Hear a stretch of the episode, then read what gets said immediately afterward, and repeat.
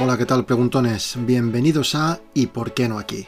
Mi nombre es David Fernández García, aunque en redes me presento como David Fergar. Yo soy de Valladolid, pero vivo en Noruega desde el año 2005. Aquí trabajo en un instituto de secundaria como profesor de Derecho y Leyes y de Español. Durante estos 16 años he podido comprobar las cosas que se hacen bien y mal en Noruega y España y he tenido opción de comparar. Algunas de estas experiencias las puedes leer en mi blog de Luces y Sombras en davidfergar.com y también lo he ido contando en mis colaboraciones puntuales en el Todo por la Radio de la Ventana de la SER. Este podcast en algunas ocasiones responderá a la pregunta ¿y por qué no aquí? Es decir, veremos algo bueno que se haga en la sociedad noruega y veremos cómo ponerlo en práctica en España. Y en otras ocasiones deberemos responder a la menos optimista pregunta ¿y por qué aquí no? Lo que significa buscar el motivo de por qué algo bueno de Noruega no funcionaría en España.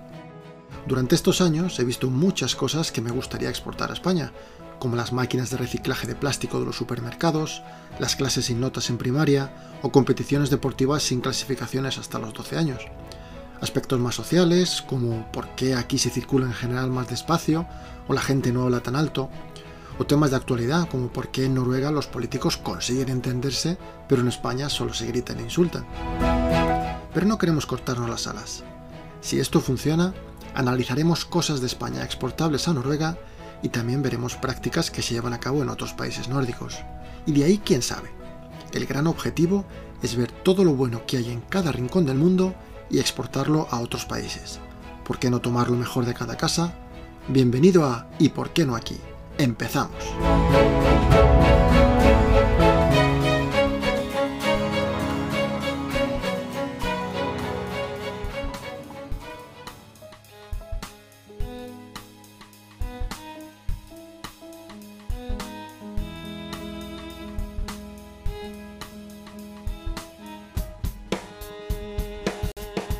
En el capítulo de hoy vamos a hablar de un tema muy de actualidad, el uso de las bicicletas en las ciudades.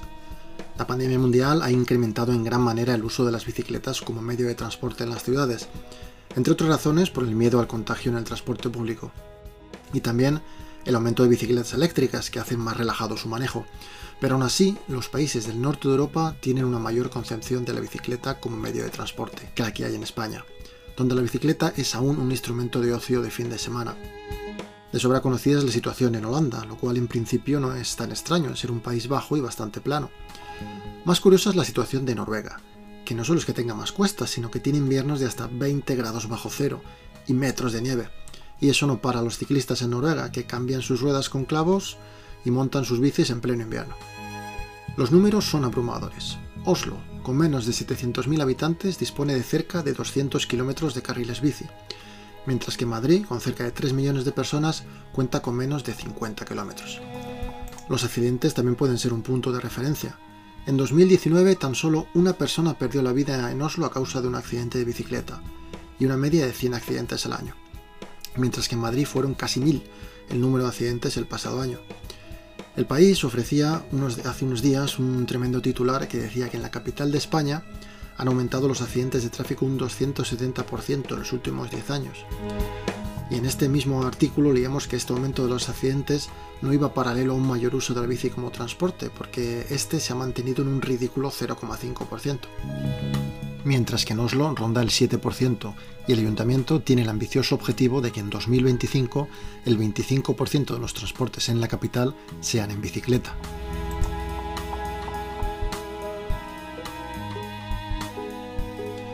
No hay duda que el aumento del uso de la bicicleta se produce en gran medida por las medidas de fomento desde las instituciones. Hoy analizaremos algunas de ellas. Pero yo debería empezar con una curiosidad que descubrí en la ciudad noruega de Trondheim y que no sé si voy a poder describir al micrófono. Allí, en un punto de la ciudad, hay una cuesta muy pronunciada y han instalado lo que puede conocerse como un ascensor de bicicletas. Es una especie de escalera mecánica donde apoyas un pie mientras tienes el otro en el pedal y te arrastra hasta la cima de la calle. Hoy esto está prácticamente solucionado con el uso de las bicis eléctricas, pero es una solución fantástica para gente como yo que solo tengo la bici de toda la vida y un cuerpo que no, no se lleva muy bien con las cuestas. Por eso he querido hablar con personas más cualificadas en este mundo de las dos ruedas que yo. Cogemos la bicicleta, y vamos a buscar a nuestros primeros invitados.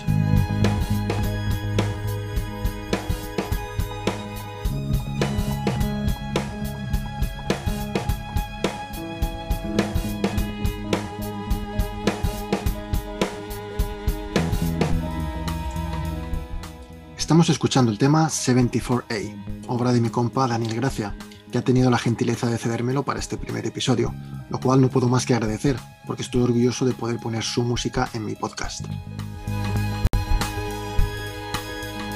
Tenemos dos invitados con los que vamos a conectar por eh, Zoom, uno de ellos en Oslo y el otro en Valladolid. Primero, Asier Peña, que trabaja como encargado de América Latina del Consejo Noruego para los Refugiados, pero que hoy está con nosotros como uno de los guías del Oslo Down Patrol. Hola, Ser, ¿qué tal? Hola, David. Muy bien, gracias por, por invitarme y muy interesante esta discusión. Muy bien, lo primero quería felicitarte porque sabemos que acabas de ser eh, papá. Así es, 13 eh, días ha cumplido hoy eh, nuestra cita. También tenemos a Carmen Duce, que es presidenta de La Curva, Asociación de Ciclistas Urbanas y Rurales de Valladolid, y la coordinadora estatal del área de transporte de Ecologistas en Acción. Hola Carmen, ¿qué tal? Hola David, encantada de estar aquí. Muchas gracias por la invitación. Bueno, lo primero a los dos quería daros las gracias por ser los primeros participantes en este podcast de ¿Y por qué no aquí? Porque esto es una prueba, un programa piloto y si esto funciona, pues será en especial gracias a vosotros dos. Y vamos ya directamente a empezar. Yo, primero nos puedes contar un poco, Asier, ¿qué es esto del Oslo Down Patrol? Eh, Down Patrol es un, más que, no es un club ciclista, sino es un movimiento ciclista que nació hace cerca de dos años y medio de una pareja, dos amigos daneses que no sabían, no podían conciliar la vida familiar con la bicicleta y empezaron a andar en bicicleta eh, a salidas de 30, 40 kilómetros eh, muy temprano, a las 5 y media de la mañana. A las 5 y media de la mañana durante todo el año. Todo el año. Empezaron en, en primavera, cuando el tiempo es más amable y, y empezaron, pues vieron que eh, cada vez había más gente que se sumaba, ya que los requisitos para eh, entrar en una salida es simplemente apuntarse y no tienes que ser, ni hay requerimientos de nivel, ni ningún tipo de género, ni nivel de fitness. Lo único que tienes que ir es con una bicicleta de carretera, ya que una bici de monte eh, supone un, un handicap muy grande y no vas a poder seguir el ritmo de... La idea nació así, como de forma espontánea, y ha ido creciendo y hasta un punto que en justo antes de la pandemia nos juntábamos cerca de 70, 80 personas a las 5.40 de la mañana, martes y jueves, en un punto eh, en el centro de Oslo, de donde dábamos una vuelta de 45 kilómetros y luego nos juntamos en un café para, desayunar y, y, tomar un pollo. Hay que recordar el punto fundamental, que en invierno en Oslo hemos llegado este invierno a casi 20 grados bajo cero y yo siempre digo que la oscuridad de Noruega es más oscura que la oscuridad. Yo creo que lo, lo, lo, que ayuda es, yo nunca hubiera hecho esto si tuviera que hacerlo solo. Nunca me hubiera levantado a las 5 de la mañana para salir. Eh, pero sabiendo que te juntas eh, con otro montón de gente que, que va contigo, eh, se genera como una especie de hermandad y de sentimiento de colectivo y, y hacer días mucho más divertidas. Luego yo llegaba, después del desayuno, llegaba a trabajar a las 8 de la mañana, retuchado y con un montón de energía. La verdad que me, ha aportado muchísimo. Muy bien, y tú, Carmen, ¿nos puedes contar un poco qué es la curva? Bueno, tomo nota de esta idea para lanzarla. No sé si lo de las 5 de la mañana va a ser, de momento en lo que nos estamos planteando es una cosa un poco más relajada, pero la verdad es que suena, suena muy, muy, muy atractivo. Eh, nosotros nos planteamos crear la asociación hace tres o cuatro años. Eh, bueno, veníamos también de colaborar mucho con la Asamblea Ciclista de Valladolid, pero sí que pensábamos que era el momento de crear un colectivo, bueno, que, que permitiera más más inclusión. O sea, de gente, hemos organizado rutillas por la provincia, rutillas siempre con un punto cultural. Hemos ido a ver el archivo de Simancas, hemos ido a ver aquí a Cigales, que hay un, bueno, hay unas bodegas con vino y hay un museo también de música tradicional que pueda ir gente que habitualmente o que le da un poco de miedo coger la bici. La cosa era perder el miedo y quitarle ese miedo a utilizarla de manera continua. Por ejemplo, una de las cosas que mejor nos está saliendo, que es gotita a gota, es una cosa que llamamos pido tutoría, que simplemente es acompañar a alguien que quiere utilizar la bici, que sí que sabe pedalear, pero que no se atreve a ir al trabajo en bicicleta porque le da miedo el tráfico. Bueno, pues vamos primero un domingo por la mañana, dos o tres personas con esa persona o así en pequeño grupito, pero este es tu trayecto. Y luego un sábado y luego ya un día de diario hasta que, bueno, la verdad que hasta ahora ha funcionado súper bien y la gente una vez que se engancha ya no la dejas porque descubres que, es como el teletransporte casi. Podemos ir viendo un poco los puntos que pensaba yo que podíamos tratar y quizá el primero sea el de los carriles bici, que creo que puede, en mi opinión y las cosas que he leído, puede ser unas cosas que marque más la diferencia del mayor o menor, o menor uso. Primero, Asier, ¿tú qué piensas? ¿Cómo es la situación de los carriles bici en, Oslo? Eh, yo lo que veo es que ha habido un cambio brutal en, Oslo en los últimos años. Eh, yo también llegué como tú, David, en el 2005. Siempre he tenido la bicicleta como algo que me ha gustado practicar, pero no me convertí en un ciclista habitual en el día a día hasta hace cosa de 4 o 5 años. Y es porque eh, yo creo que ha habido una concepción en Oslo del transporte más cercano al modelo americano, que es tener el coche para todo, el transporte público eh, para el centro de la ciudad, la bicicleta como un instrumento de entrenamiento y no como un medio de transporte. Y lo que ha habido es una expansión y una apuesta muy fuerte por, la, por los políticos, también de cambiar la mentalidad de los ciudadanos, de el ver cómo la bici no solamente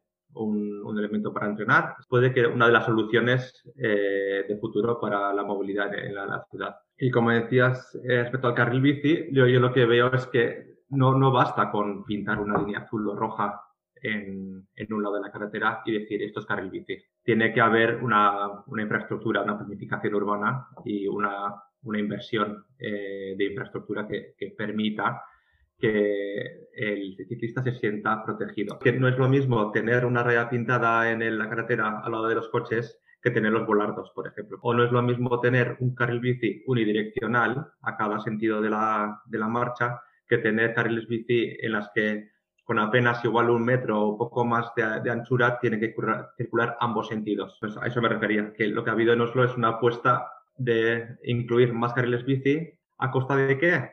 Pues a costa de quitar espacio al coche, quitar aparcamientos, quitar carriles bici, aminorar la velocidad a, las que, a lo que pueden ir los coches en ciudad. Y eso todo son, son medidas que según eh, cómo, cómo se adapten, pueden resultar dolorosas y puede que tengan un, coste político. Y como comentabas, en Madrid que hay 50 carriles de 50 kilómetros de carril bici, lo que no sabemos es la calidad de esos carriles bici. Eh, habrá habría que estudiar qué tipo de carriles bici son y por qué ha aumentado la siniestralidad por, el, por el uso. Sí, porque yo creo que los carriles compartidos de velocidad máxima de 30 km por hora creo que no están considerados carriles bici. Es lo que hay mucho, sobre todo en Madrid. ¿Cómo es la situación? No sé si tú, Carmen, conoces la situación en Madrid, pero también puedes hablar de Valladolid. Bueno, de Madrid no conozco mucho, solo de oídas y bueno, sí que he visto alguno, eh, hay diferentes puntos de vista. En Valladolid se ha puesto mucho por lo que llamamos aquí ciclocarriles, es por darle un poco de vuelta, pero por distinguirlo.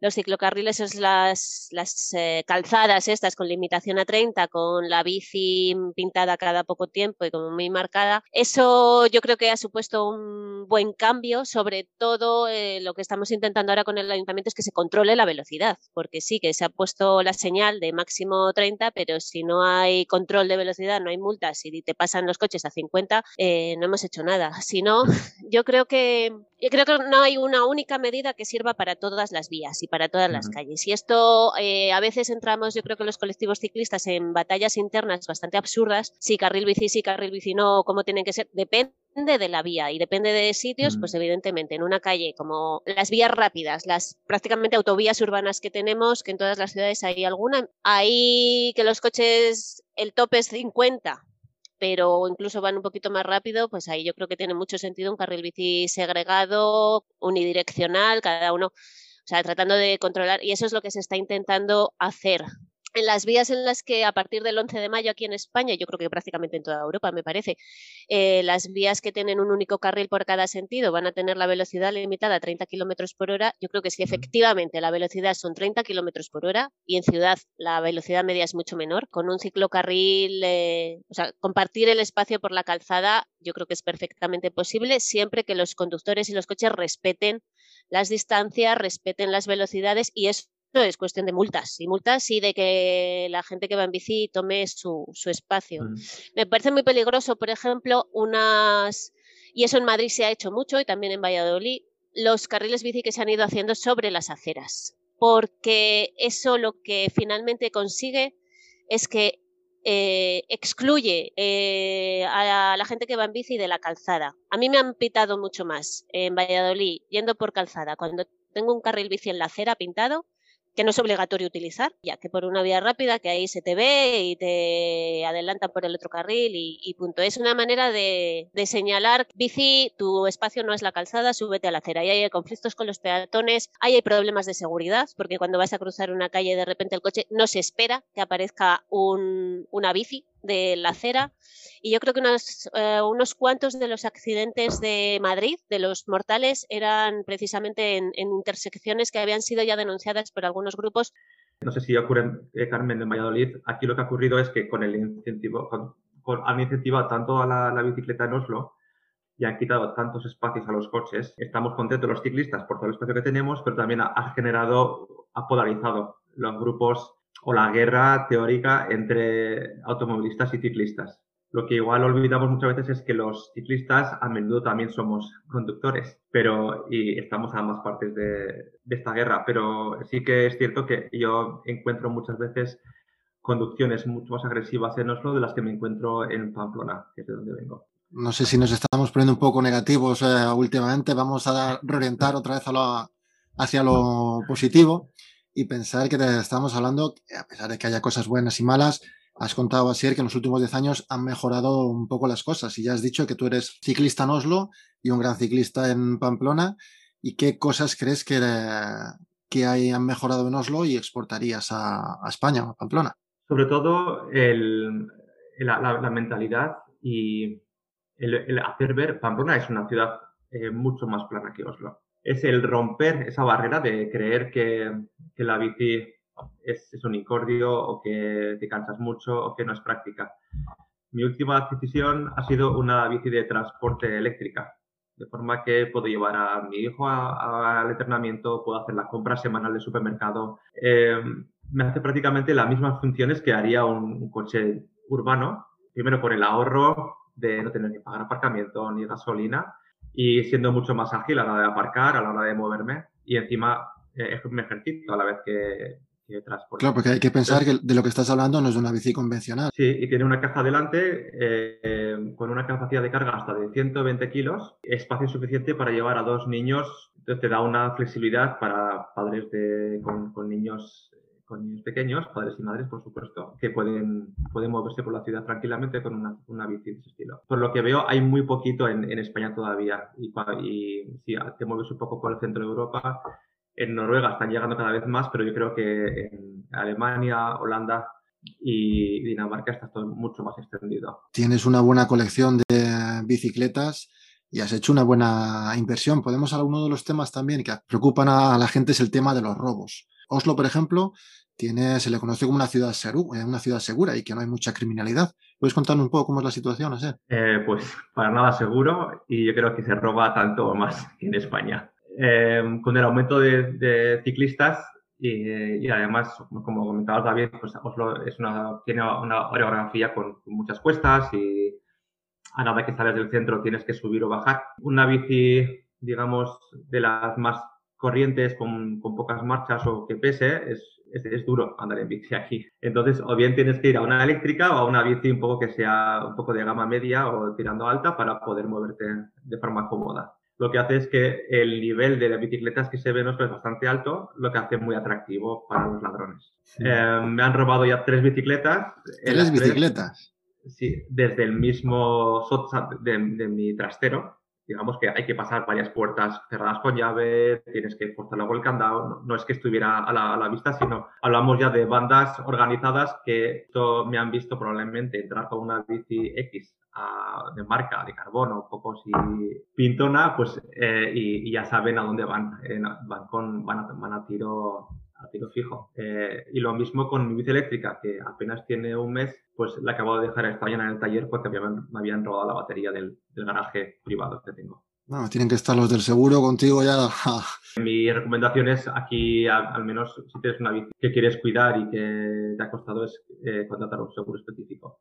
Mm, está bien quitar los prejuicios porque eh, no todo en Noruega es maravilloso y sí que es cierto que se mm. conocen de varias, muchas bandas que se dedican a robar eso, eh, bicicletas de gama alta, pero que no duran en Noruega ni 24 horas, que las sacan al, extranjero y las venden por piezas o las venden en otros lugares. ¿Cómo es la situación en España y en, lo que tú conoces, eh, Valladolid, Carmen? con lo que estabais comentando ahora, tanto de los robos como de las bicicletas de carga, por ejemplo, que, bueno, aparte de que es una inversión importante, no tengo muy claro cómo está la normativa en España, la verdad, porque sí que sé que hay gente que le han puesto algunas pegas por, por utilizarlas y por llevar a los niños ahí con el tema de homologaciones y si se puede o no, si es vehículo.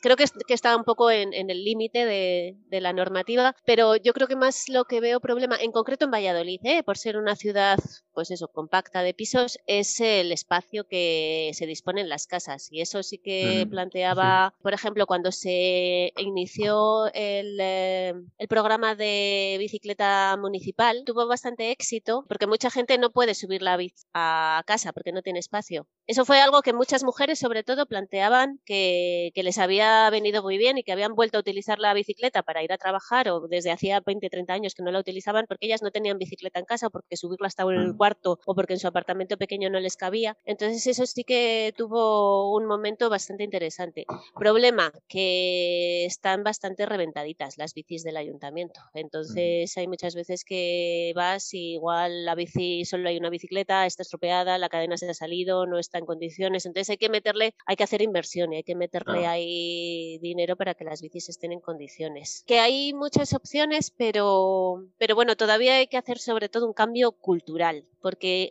yo lo que creo, es una sensación, ¿eh? no sé vosotros qué pensáis, que también, pero a mí me parece que hubo un gran cambio hace unos 40, 50 años cuando empezaron a llegar los coches y el coche empezó a ser símbolo de estatus y moverse en bicicleta es de pobres. Entonces hay que romper con esa idea y, y, yo creo que se está consiguiendo con no sé, con publicaciones como Ciclosfera o con un movimiento ciclista así más, más moderno, más chulo, romper esa imagen de vas en bici porque no tienes dinero para comprarte un coche y decir, no, no, es que no me quiero comprar un coche, no quiero utilizar, o tengo un coche, y, pero no lo utilizo para ir a la oficina porque porque no sé dónde aparcarlo, por ejemplo. Por lo menos aquí en Oslo, lo de usas bicicleta y no tienes dinero no cuadra mucho, porque si juntas el precio de la bicicleta el precio de los, eh, em, los aparatos eléctricos incorporados a la bicicleta, la equipación del ciclista, nos vamos rápidamente a, los 10, no sé, 10.000 euros, no sé si, es mucho. No, fácilmente. Eso a nada que em, te empiezas a investigar un poco y según tu, tu nivel de ambición es fácilmente a los 10.000. Eh, pero sí que es cierto que el, el hecho de, de, no poder aparcar la bici de transporte o las bicis que son un poco voluminosas como la eléctrica, que no se puede levantar, es, es un hándicap. De hecho, en Oslo han habilitado eh, en el centro aparcamientos vigilados para bicis eléctricas y de transporte. ¿Qué me puedes decir de los sí. Eh, Hotel, los hoteles para bicicletas? ¿Es de los que estás hablando? Sí, eso es. Hay tanto en la estación central de, de trenes como también en la periferia. Hay zonas de vigiladas donde puedes aparcar tu bici. El de la estación central de Oslo, la verdad es que está muy bien porque es bajo techo, cámaras con un sistema de entrada y salida donde registras tu bicicleta y hasta puedes aparcar durante varios días y sabes que va a estar que va a estar en buenas manos. Veo que esto es una solución también eso para, un, para casos concretos, no igual no a todo el mundo le puede encajar ese tipo de soluciones y hay que ver eh, también sistemas y de, como decías Carmen, de cómo ir poco a poco quitando el espacio al coche, eh, tanto físico y también mental. Yo como estudiante con 19 años, eh, me acuerdo que mi sueño era, después de mucho insistir a mis padres, yo iba a la universidad en coche. Y cosas que ahora se me, se hace impensable el, el poder, el, que yo para ir a trabajar tenga que ir eh, desplazarme en coche. Em, de hecho, y tampoco yo con, con 20 años no imaginaría que ahora con 43 que tengo iba, no iba a tener coche propio siquiera, sino que tengo eh, la bicicleta para el día a día y cuando me hace falta y quiero viajar, pues eh, uso las plataformas colectivas que hay en, en Noruega y alquilo con eso cubro las necesidades y tengo mucho más control de los gastos que puedo usar para otras cosas y no... a mí ahí me das envidia porque es cierto que yo vivo a las afueras de Oslo y aquí es, como has dicho antes, es el estilo americano de que tienes que moverte en coche a todas partes. Tengo un coche de diésel y otro eléctrico y se me va la vida con las facturas, no hay duda. Otro de los temas, hemos dicho que en Oslo hay hasta 20 grados bajo cero en invierno, hay oscuridad y hay hielo. ¿Cómo se lucha contra esto? Así es, ¿qué pasa con la oscuridad y hielo? Bueno, pues tienes que adaptar tu bici al, al entorno. Entonces, lo que es muy habitual y casi obligatorio en invierno es llevar ruedas con clavos. Son ruedas por lo general un poco más anchas que las de ciudad normales y llevan entre 120 y 240 clavos por rueda. Llevo clavos, pero son, son como unas tachuelas, son en acero o en aluminio. Se agarran al hielo y la nieve cuando, cuando vas pedaleando. ¿Y funciona? ¿Tú tienes la experiencia de que...? Sí, funciona, pero hay que tener, eh, vas más despacio, eh, la bici pesa más y hay que tener más cuenta, obviamente. Y también por la oscuridad. Las luces, las luces son obligatorias, igual que en España, tienes que dar una trasera y una delantera.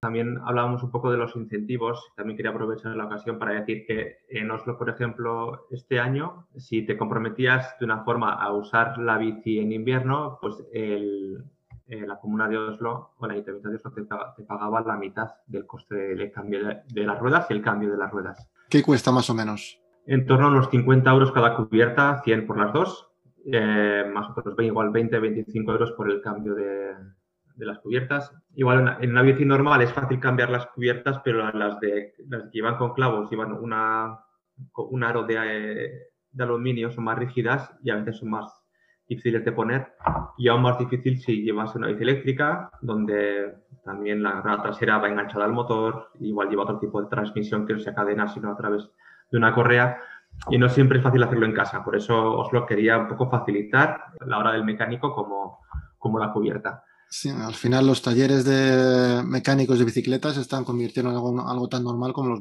los talleres de, de, coches. Así es. También en invierno, al mismo tiempo, también la, la sal, eh, la, el barro, la nieve blanca solo hay el primer, segundo día. Luego se va convirtiendo eso en una mezcla entre la contaminación, las piedras que echan para que no resbale el hielo la sal se convierte eso en un barrizal importante y eso daña la transmisión, los rodamientos de, las ruedas, por lo que hay que tener un mantenimiento constante. Eh, de hecho, se aconseja lavar la bici después de cada uso. Estamos viendo que muy importante es la conciencia social en general porque sí. no es fácil el cambio. Hay, hay que no. tener inversión económica y hay que darle trabajo y constancia. Todavía la, el uso de la, de la, bici en invierno en Oslo es más para aventureros y aventureras hmm. que, que, para gente que, que use el, el, la bici del día a día. Sí que he visto que um, cada vez más gente la usa en invierno. Y también Oslo ha hecho un esfuerzo en limpiar y llevar los carriles bicis mucho más pasando las máquinas también, también por los carriles bici. Y eso ha hecho que sea más fácil moverse por la ciudad. ¿Cuál es la temperatura mínima a la que tú has ido en bicicleta? Pues en torno a menos 20 o así, creo. ¿Y cómo luchas contra eso? ¿Qué te, qué te pones? ¿Un jerseycito de lana? Eh, no, lo que hay que saber, y como igual bien sabes, David, la expresión noruega que no existe mal tiempo sino la mala ropa, es el saber poner las capas. Sino la primera capa es de lana, la segunda tiene que ser para contener ese, algo de plumas o algo más de, de abrigo, y la tercera una que aísle. Det finnes icke dårlig vær, men dårlig klær, para aprender algo de noruego también. Bueno, y Carmen, ¿qué te parece? ¿Tú crees que esto se puede adaptar a España, a Valladolid? Bueno, en Valladolid lo tenemos muchísimo más fácil, que aquí claro. como mucho tenemos 8, 10 bajo cero, creo que hemos llegado este enero, pero hacía años que no llegábamos a eso. Y además es que los trayectos son bastante cortitos. No tenemos esas temperaturas extremas y efectivamente yo creo que es, es, muchísimo más fácil. Sí que tomo nota, Sier, pero vamos, aquí me lo he apuntado para hablar con el ayuntamiento ya y plantear lo de los incentivos con los talleres, porque además yo uh -huh. creo que es una manera muy bonita de promocionar la vida local, el comercio local, las pequeñas, porque las talleres de bicicletas normalmente son pequeñas empresas familiares o de gente, uh -huh. hay tenemos los clásicos de toda la vida y luego gente joven que se ha lanzado y una campaña, estamos haciendo una campaña con la curva, por ejemplo, de establecimiento bici amigo que ha salido súper bien. Tenemos 80 establecimientos que se han apuntado a la campaña, que no es nada, simplemente pues igual tener a disposición una, una bomba por si tienes que inflar la rueda o que si vas a comprar algo y llevas en bici pues te hacen un regalito o simplemente te dan una sonrisa. Pero hay, hay ganas y un pequeño incentivo que yo creo que para el, el, ayuntamiento económicamente no sería mucho, pero algo así para tener la bicicleta en uh -huh. condiciones, tenerla, porque sí que es verdad que a veces todavía ves alguna bicicleta que dices, chica, chico, vete al taller ya, que te le engrasen un sí. poco, que, que, te vas a... pero me parece una idea genial. Sí, yo creo que, no sé si estás de acuerdo conmigo, Carmen, en que eh, a veces, porque aquí no es lo se habla, ¿no? Pues eh, aquí se, venden ahora, creo que la venta de coches eléctricos versus coches con, con motor de combustión está en un, se venden 70% de coches eléctricos contra 30% de coches de combustión. El que se, venden muchísimas bicis y también muchas bicis eléctricas. Y todo esto, eh, mucho más que la conciencia social, viene más motivado por los incentivos económicos. Eh, yo creo que eh, prima más el poder ahorrarte dinero a la hora de, transporte que a la hora de, de tener una conciencia ecológica y a través de eso, pues de castigar el coche de combustión, incentivar el coche eléctrico, incentivar la bici, es como poco a poco se va cambiando la mentalidad y luego ya de paso también entraría la mentalidad ecológica en un, pero más igual en un segundo plano. Sí, yo creo que hay que exigir a quien tiene que tomar las decisiones, que para eso les hemos elegido y para eso están ahí, que sean valientes y que hay datos muy claritos de las enfermedades que provoca la contaminación del aire, del impacto que tiene el CO2 en el cambio climático. Hay que actuar ya, aparte que la Unión Europea les está exigiendo que dentro de nada tienen que implantar las zonas de bajas emisiones. Y como tú decías, es las políticas del palo y la zanahoria, vamos, hay que reducir mucho, mucho la facilidad. Ahora mismo, por ejemplo, en Valladolid atravesar la ciudad en coche es súper fácil. Es muy fácil, no hay atascos y, se circula demasiado fácil y se aparca demasiado bien. Entonces, yo creo que hay que bueno, se han ido consiguiendo, por ejemplo, algunos de los últimos carriles bici que se han hecho, por ejemplo, en Isabel la Católica, que era una calle de dos carriles en cada sentido, un carril se ha hecho carril bici. Entonces, bueno, ese carril bici no lo valoro tanto como oportunidad para bicis, que sí, que está bien, sino porque hemos quitado un carril al coche. Entonces ya solo queda un carril para coche. Y ahí ya disuade de utilizar ese carril para ir de ciudad, porque está bastante céntrico. Entonces ya si vas en coche, pues igual si voy de norte a sur, en vez de atravesar la ciudad por todo el medio, que es lo que, está, lo que hacemos todos, porque la atraviesas en cinco minutos, pues igual me cojo la ronda porque no tiene sentido meterte en el centro de la ciudad para atravesarla de punta a punta. Entonces, ese tipo de elementos disuasorios, de controlar la velocidad, de reducir, de complicarlo un poco, y a la vez de incentivos, de animar. Hemos estado mm, hablando un poco de la, de la relación de amor y odio entre ciclistas y conductores, entre ciclistas y peatones, pero ahora hay un nuevo individuo que comparte las calles con nosotros, que son los patinetes eléctricos. ¿Vosotros qué os pensáis? ¿Que son un aliado o un enemigo para las bicicletas? En principio veo como aliado. Cada, eh, digamos, cada persona que toma el patinete en lugar de tomar un coche, yo creo que ya es, es, una, es un coche menos en la carretera. Lo que aquí todavía falta es una regulación apropiada eh, a la hora de, de su uso, de cómo, cómo, circular con el patinete, como también a la hora de, aparcarlo, ya que todavía no hay establecidos zonas específicas para aparcar los patinetes y te los encuentras tirados por, por doquier. Tanto son, es un incordio cuando vas tú en bicicleta, porque te los encuentras aparcados en zonas donde no deberían estar, y eso también genera una molestia. Pero yo lo veo como una, como un medio más, una posibilidad más de moverte por la ciudad y más aún en tiempos de pandemia donde nos lo desaconsejan el uso del transporte público, pues en lugar de moverte en metro te puedes mover con el patinete. No lo veo mal. ¿Cuál es la situación en, Valladolid? Bueno, en Valladolid, por lo que veo respecto a otras ciudades, hemos tenido bastante suerte porque al ser una ciudad mediana, o sea, son 300.000 habitantes, no se ha implantado ninguna de las empresas estas de de alquiler de patinetes que hay, por ejemplo, en Madrid, en Zaragoza o en Bruselas, donde sí he visto montones de patinetes abandonados en medio de cualquier acera, de cualquier manera.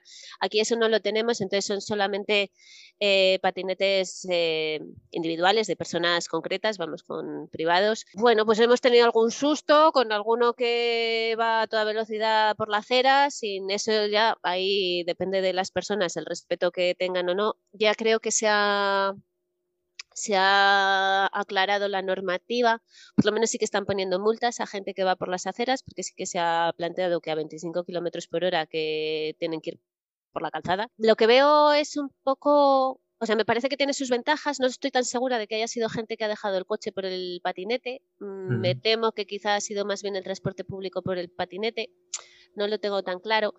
Creo que puede ser un medio, eh, pero sí que estoy un poco curiosa de a ver qué pasa dentro de dos o tres años, porque con el tema de las baterías, la obsolescencia, la durabilidad de las baterías, sí que conozco alguna empresa de, venta de bicicletas eléctricas, por ejemplo, que directamente ha decidido dejar de vender patinetes porque tienen esta política las fábricas de cada año hacer un modelo nuevo que no es reparable básicamente, mm. o sea que es para que te tengas que comprar el otro modelo, que ya no lo tenían muy claro si va a ser algo que en dos o tres años la burbuja explote y caiga o si va a ser algo duradero. Estoy ahí con curiosidad a ver qué pasa. Bueno, para terminar, yo quería haceros dos preguntas a cada uno. ¿Por qué hay que usar la bici y qué es lo mejor de tu ciudad? Eh, porque la bici te permite ver el mundo de otra forma, para velocidad, por la sensación, por el tener el, aire en la cara.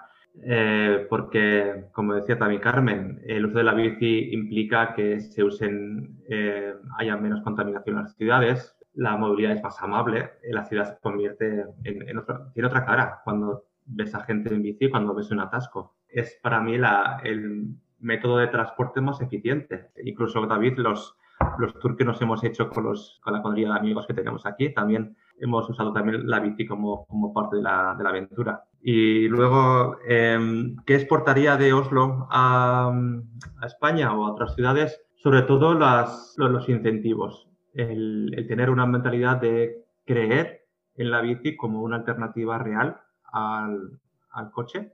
Carmen, por tu parte, ¿qué es lo que tú crees que por qué, por qué hay que usar la bicicleta y, qué crees que, que necesitamos para que aumente el uso de la bicicleta como medio de transporte? Bueno, yo estoy completamente de acuerdo con lo que ha planteado Asier en cuanto que es eh, como una camiseta que hay por ahí, es alegría entre las piernas, es llegar a trabajar con otra cara, con el aire, verla, ver el mundo a una velocidad un poquito más rápida que andando, pero a suficiente velocidad como para verlo, como para poderte parar, para charlar. Y en concreto como mujer, para mí descubrir la bicicleta, que la descubrí bastante mayor, a los 30 años como, como transporte, ha sido una... un, un cambio radical en cuanto a tranquilidad, libertad, autonomía, eh, moverte de noche con la bicicleta, por ejemplo, volver a casa no tiene nada que ver, eh, los miedos que hemos ido acumulando como, como mujeres, eh, la vuelta a casa por la noche, que volver en bicicleta, que vas con una tranquilidad inmensa, con relajación. Y luego también me gusta muchísimo la posibilidad, yo tengo una bicicleta muy básica, muy básica, muy básica, súper sencilla, y haber aprendido a cacharrear con la bici. Eh, es una satisfacción increíble, una autonomía de decir, bueno, pues el tiqui, tiqui, tiqui este, a ver qué pasa, porque si quito un tornillo y luego lo pongo, mm, no me la mm. cargo mucho. O sea, puedo estar para cosas serias, ya la llevo al taller, pero eso de poder Mm, controlar tu propio vehículo y bueno, que te da cierta autonomía, porque es verdad que no te puedes atravesar el país en poco tiempo, pero bueno, te puedes ir a visitar unos cuantos pueblos, pues te permite mucho más que lo que te crees al principio. Cuando empiezas a, superar miedos y a superar retos y a pasar por los túneles y a decir, pues esta cuesta no puedo con ella, pues vaya, sí que puedo con ella. Y bueno, pues es, es, es una fuente de alegría permanente. Yo creo que hemos sacado en esta, durante esta charla, hemos sacado unos cuantos puntos interesantes, cosas que sabíamos, cosas que no sabíamos, cosas para prestar atención, cosas para mejorar. Y el objetivo que tenía yo con esta charla está más que cumplido. Todos hemos aprendido algo nuevo y yo simplemente quería daros muchísimas las gracias a, a los dos por haber eh, sido parte de esta primera charla de ¿Y por qué no aquí? Y, nada, agradeceros eh, muchísimo vuestra participación. Pues gracias, David. Gracias. Un placer, Carmen. Ha sido un pues, placer. Un abrazo muy fuerte. Y con esto llegamos al final de ¿Y por qué no aquí? Creo que hemos sacado unas cuantas ideas de cómo hacer que se use más la bici en España como se hace en Noruega. Hemos visto lo bueno que es tener una buena equipación o un buen seguro, y lo importante que es la existencia de aparcamientos o carriles para bicis. Pero dos cosas son fundamentales. Por un lado, los incentivos, un tema completamente político y por el otro la mentalidad, algo que solo es posible de cambiar de uno en uno. Si al escuchar este podcast tu mentalidad ha cambiado, siquiera un poquito, ya hemos conseguido algo. Espero que te haya gustado este programa piloto. Si tienes alguna pregunta, comentario o propuestas para otros episodios, te agradezco si lo escribes en los comentarios de la plataforma donde estés escuchando este podcast o me envíes un mail a davidfergar.gmail.com. Un abrazo a todos y nos escuchamos pronto en ¿Y por qué no aquí?